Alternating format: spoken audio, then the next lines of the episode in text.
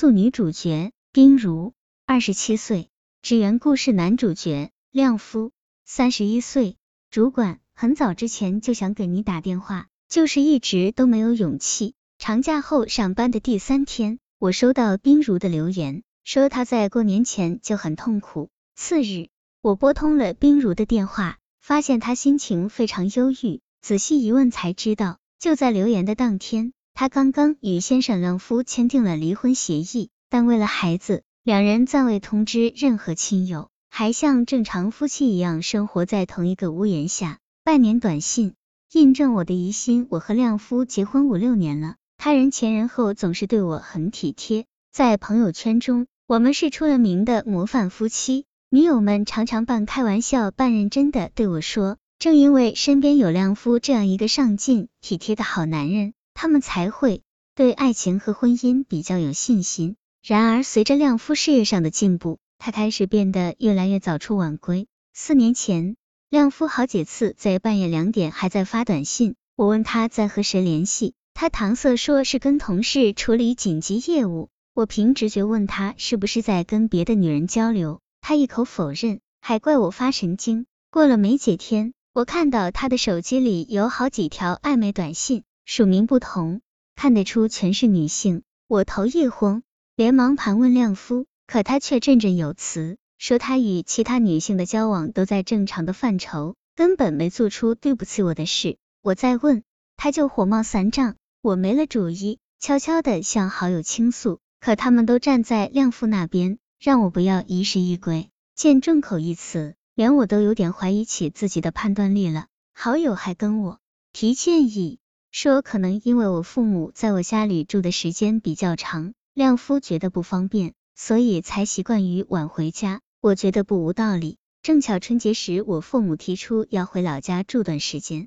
我没像往常一样盛情挽留，把他们送走了。家里于是只剩下我、亮夫和孩子，我全心全意的打理家务，在接下来的半年多里与亮夫相安无事。二零零六年春节期间，亮夫有天出门没带手机，亲戚有事找他，连着拨打他的手机，我拿起手机替他回复后，出于好奇。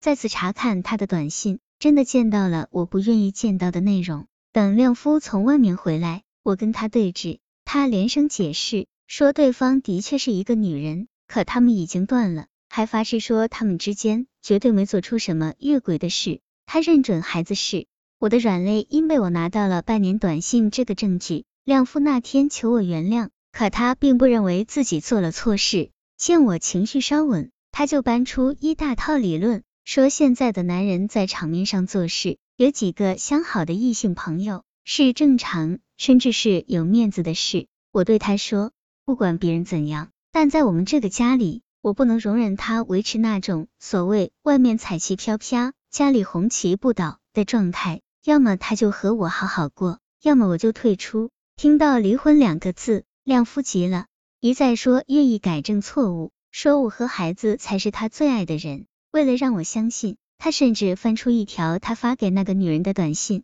大致意思是他不可能为了她而拆散现在的家庭的。见我还是想离婚，亮夫使出了最后一招，他让我设想，如果我们离了婚，孩子要在一个单亲环境中生长，这对孩子而言是很痛苦的。一想到年幼的孩子，我的心就软了，答应给亮夫一个改正的机会。然而，亮夫并没实现诺言。还偷偷的与别的女人保持热线联系，我向他指出过好几次，他都口口声声的说只当对方是好朋友而已，绝对不会超越底线。尽管觉得他的话里有水分，我还是姑妄听之，继续给他机会。也许是不想面对现实吧。去年年中，一个年轻女孩调到亮夫所在公司附近上班，那个女孩常常与亮夫开一些有点出格的玩笑，如当众表示愿意嫁给他。或者是连着发好多条情趣短信，这让我心里很疙瘩。一再让亮夫与那个女孩子划清界限，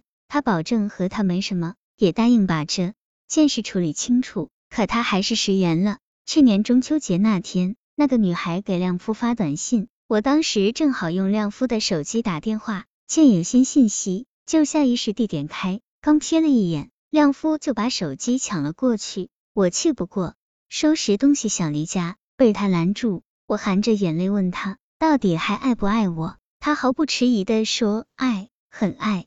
接着又抬出他的那个理论，男人在外面逢场作戏，很正常啊。我心里委屈，因家里有客人，不想与他闹翻，就打电话给好友。好友在楼下等我，想陪我出去散心。这时亮夫正好追下来拦住我，还想跟我说些什么，我不睬他。这一幕让好友看到了，他这才发现我们这对模范夫妻其实有大问题。听我讲完事情的经过，好友劝我，既然亮夫答应改正，不妨再给他一次机会吧。于是，我再次选择宽容，因为意识到前段时间忙于家务和工作，与亮夫很少交流。我还有意与他多谈心，分析婚外情的利与弊。每一次，亮夫都随声附和，说婚外情的确没大意思。但说归说，他与那个年轻女孩始终没断联系。他给我的解释是，两人感情上处于热恋状态，没办法一下子藕断。